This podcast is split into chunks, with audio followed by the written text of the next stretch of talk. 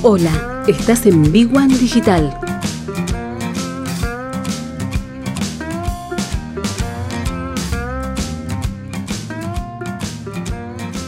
Es lo que Eh, y bueno, esto, esto es lo que este, es el, el, el país de lo inmediato, ¿no? Es lo que te pasa hoy. Sí. Y de eso quería hablar con los pobres emprendedores, ¿no? Es decir, eh, muchas veces nosotros los criticamos, que no planifican, que no hacen esto, que no hacen lo otro, y sin embargo la cultura de lo inmediato te Sí. pulveriza. Sí, exactamente. Eh, y eso tiene que ver con toda la... ¿Sabés qué pasa? Eso es como... eh, vos jugás al ajedrez, ¿no es cierto? Sí, Y bueno, ¿y jugaste al ajedrez contra reloj? sí, también. También. En donde vos tenés 20 segundos para pensar Para la jugada. jugada. Sí, ¿Sí? Y que se te cae la agujita, ¿no es cierto? Rápido. sí, sí. bueno, sí. eh, esto, esto es lo que le pasa. El, el- el emprendedor está jugando un ajedrez contra reloj. Sí, O sea, tiene pocos instantes para, para mover la ficha. sí. Entonces, eh, la, la primera recomendación que yo les hago a todos es, y sobre todo en materia financiera, no hay que pensar dos veces la decisión. ¿Sí? Eh, eh, es lo que te pasa, no, no tenés tiempo al arrepentimiento, no tenés tiempo a la maduración de la decisión. Sí, Tenés que decidir rápido y ya. sí, exacto. ¿sí? Y esto te pasa con las ventas, con las compras, con los proveedores, es decir, eh, estás en la cultura de lo inmediato, en la cultura de donde no tenés tiempo al análisis. ¿Cuándo podés hacer el análisis? Y bueno, eh, cuando cierra el mes, ¿sí? o la semana o la quincena, como el periodo que vos quieras, y podés analizar todas las operaciones. Y esto es lo que muchas veces algún que otro maestro mío me dijo, mira, en la materia financiera siempre vas a ganar y siempre vas a perder. Es decir, no esperes ganarlas todas. Sí, Lo que tenés que aprender es a ganar más de lo que perdés. Y fue un consejo sabio que siempre me, me guió toda la vida. ¿sí? sí. En el sentido de que sí, eh, muchas veces he tomado decisiones financieras que no fueron la mejor. Pero te puedo asegurar que también he tomado otras decisiones financieras ¿sí? que me hicieron ganar por encima de eso que había perdido. sí. Entonces, si nos vamos a centrar nuestro análisis solamente en la que perdimos, viste, estamos en el análisis que este, hace la esposa de uno, viste, viste que yo te dije que esto no había que hacerlo. O sea, por supuesto que siempre alguna nos equivocamos. Sí. El tema es que tenemos que estar por encima de eso y en lo inmediato tratar de decidir con los elementos de juicio que tenemos al momento que tomamos la decisión, ¿sí? Eh, porque bueno, con el diario del lunes somos todos genios.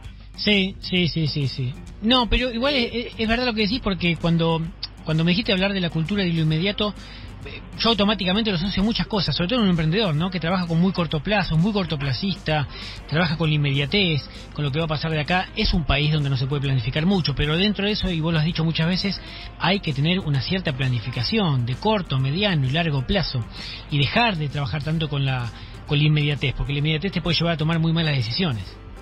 Y, pero vos tenés que tener el número en la cabeza. Es decir, cuando vos tenés una operación de venta, ¿sí? Y, este, como, bueno, y te aparece un cliente, yo digo, ¿no? Que muchas veces, este, eh, con una Black Car. Sí. A vos se te tienen que salir los culmillos como el conde Drácula, ¿viste? Sí, sí. Sacale todo lo que pueda y vos tenés que tener el costo en la cabeza, Sí, ¿sí? No lo podés perdonar. sí, sí, Es decir, exacto.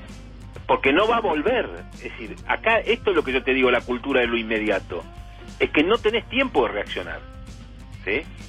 Eh, entonces vos, cuando está el cliente ahí, eh, le tenés que sacar justamente la cultura de lo inmediato. Viene a que el cliente viene hoy y vos ya no lo podés, ya no va a venir, porque bueno, porque 150 mil circunstancias. Sí, Estamos en una ola, frente a una ola de COVID, que te paraliza.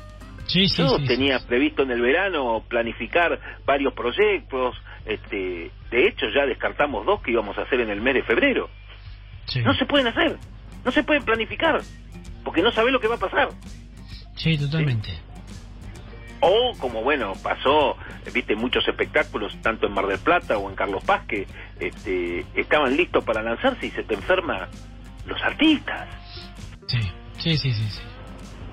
O sea, y vos hiciste todo un esfuerzo de producción, un esfuerzo de, de, de ensayos, un esfuerzo de marketing, tenés todo listo y el día del estreno no puedes estrenar. Te querés matar. Sí, sí, sí, totalmente. Entonces, yo le digo a los emprendedores, ¿sí? Muchachos, tenemos que aprender a jugar al ajedrez contra reloj. Es la jugada inmediata, ¿sí? Y obviamente que en el ajedrez la amenaza vale tanto como la jugada, pero Sí. tenés que jugar. ¿sí? Sí, Entonces, y bueno, con, no sabes si va a haber arreglo con el FMI, no sabes si va a haber, el dólar va a subir más que la inflación, se te acaban los precios, cuidado, te pasa todo. Bueno, si sobrevivimos a esta, Néstor, ¿eh? el año que viene vamos a poder hacer una gran fiesta. No sé lo que puede pasar este año. Les deseo a todos los emprendedores un gran año, atento a todo esto que puede pasar. Es totalmente una incertidumbre que no, ojalá que tengamos un poco de luz, ¿sí? A, explícitamente. Sí, sí, ojalá que sí, porque la verdad que después de tantos lunes charlando sobre, sobre cómo tratar de llevar un negocio adelante, y en este país que parece ser como un curso acelerado y veloz de emprendedurismo este, vertiginoso, eh, algo se tiene que aprender, algo se tiene que aprender, y, y con tantas variables en contra, variables que no sabemos qué va a pasar, como dijiste vos, que son incertidumbres, eh, algo tiene que- por algo tenemos una tasa tan alta de emprendedores, ¿no? Pero con tanta aversión al riesgo, con tantas complicaciones en el camino que, que, que no sé. Sí, pero hay algo, hay algo que te quiero rematar con esto, eh, Néstor. También el costo de no hacer nada es muy alto. Sí, claramente, lo has dicho mucho, más de una vez. Así que un gran abrazo y nos vemos la semana que viene.